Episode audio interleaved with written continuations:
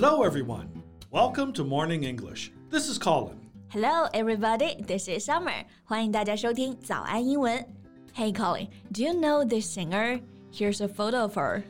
Uh, no. What's her name? 周慧敏. She's a singer from Hong Kong.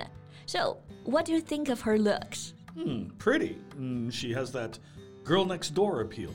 Oh, girl next door appeal，就是说周慧敏有着这种邻家女孩的长相，对吗？Yeah, right. The girl living next door often looks um, healthy and sort of naturally beautiful.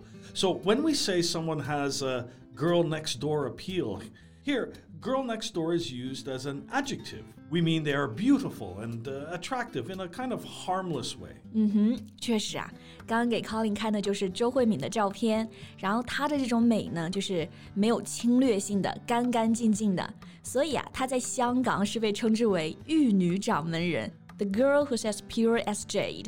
All right, so what about her? Like, why did you ask me about her? 其实想聊她呢，是因为啊，她的感情故事还挺让我想不通的。你看她这么漂亮，对吧？但是呢，她和大才子倪震在一起三十多年，被公开出轨八次，但每次她都选择原谅。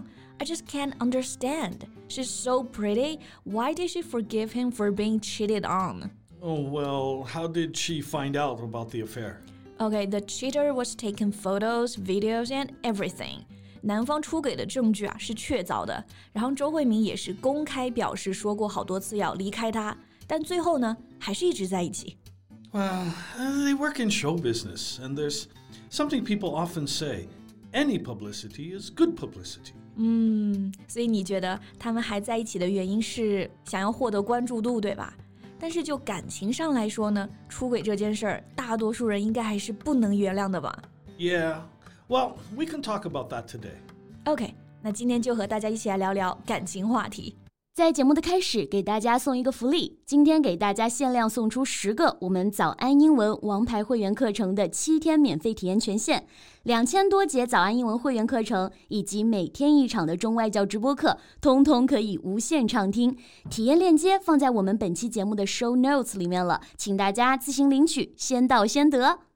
Okay, first, I think we can talk about how to describe this kind of unfaithful behavior. All right，所以我们先聊一聊出轨到底用英文怎么说，对吧？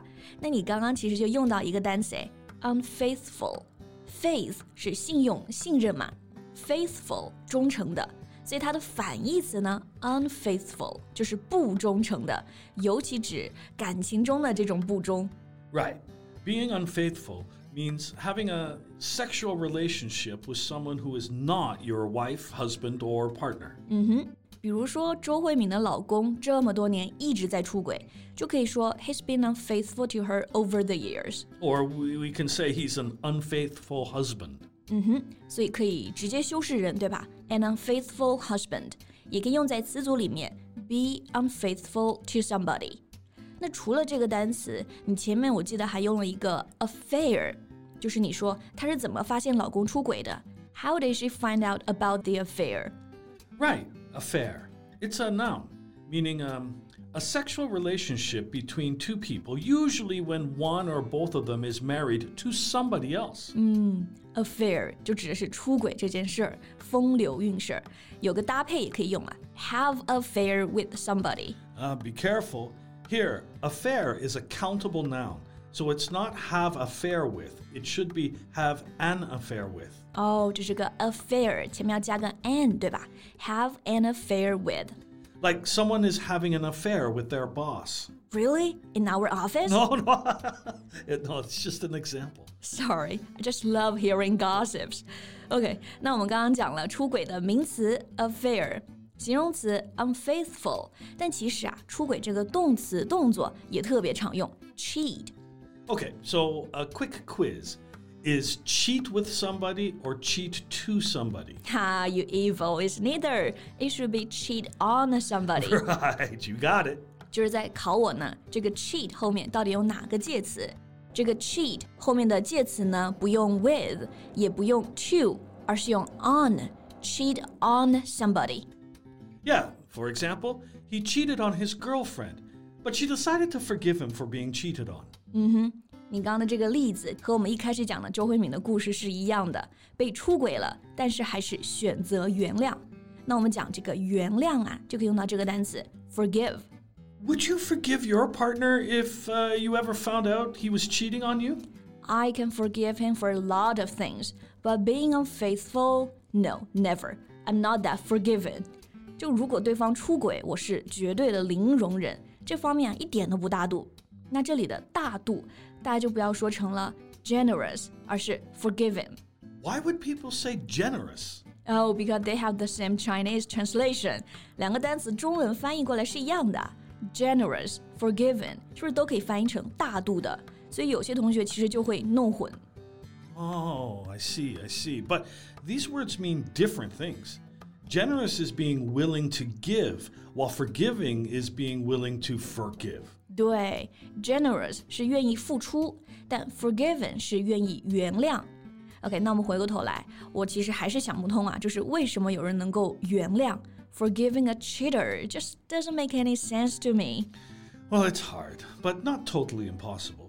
Having an affair means having a problem in their relationship, and they both are willing to work it out. Mm, They believe in the possibility of mending their relationship. All right, maybe you're right. 出轨之后呢，还能在一起的两个人也是啊，就是愿意一起解决感情中的问题，修复这段感情。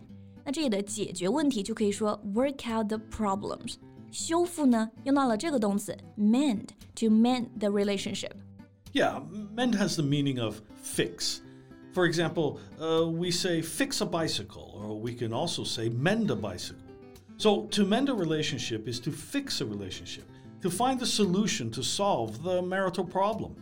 嗯哼，那周慧敏和倪震呢，他们就是一直在修复感情。倪震被发现出轨之后呢，各种求情、送礼物，然后表示自己非常非常的后悔。He kept saying how much regret he had. Yeah, healing can only begin when the person who cheated shows regret and remorse, not just for the damage and pain the affair has caused, but for starting the affair in the first place. 肯定是啊，就是出轨的这一方呢，一定要表示自己是真的做错了，这样子才能重新开始，对吧？那这里的后悔，你刚刚是用到两个单词 regret and remorse。regret 大家都比较熟悉啊，那这个 remorse 也是一样的，表示后悔，对吧？ Yeah, and the feeling is stronger than regret. If you have remorse, you have uh, the feeling of being extremely sorry for something wrong that you have done. extremely sorry，所以这个 remorse 就是非常的后悔，非常的懊恼和遗憾，或者是自责。它比 regret 程度会更深，所以用在这里我觉得会更合适。Okay, so do we say have remorse or feel remorse? Both. And we also have other collocations, like be filled with remorse and show remorse. Got it. Remorse 前面这些搭配呢都可以用 have, feel, show, be filled with。OK，那如果呢这个 remorse 做到位了哈，双方的问题呢应该就能解决了。Then it's possible that the couple can move forward。 Right. Once they work it out together, there's no point dwelling on the past. 没错， 既然呢选择原谅，就不要再纠结在过去了，而是往前走。这里的沉溺在过去啊和过去纠结呢，这个词组挺好用的，大家可以把它学会。Dwell on the past。Yeah. Dwell is a formal word, it means to live somewhere. So if you dwell on or dwell upon something, it means you think or talk a lot about something, especially something uh, it would be better to forget. 对，纠结啊，沉溺在不好的事情中呢，通常就用到这个 dwell on。然后呢，我们应该要往前看，向前走，to move forward。 Like we often say, it's time to move on. It's time to move forward. Now it's also time to wrap up this podcast. All right，所以今天关于出轨这个话题就和大家聊到这里。嗯，感情是两个人自己的事儿，自己开心就好。 Thank you for listening. This is Colin. This is Summer. See you next time. Bye. 今天的节目就到这里了。如果节目还听得不过瘾的话，也欢迎加入我们的早安英文会员。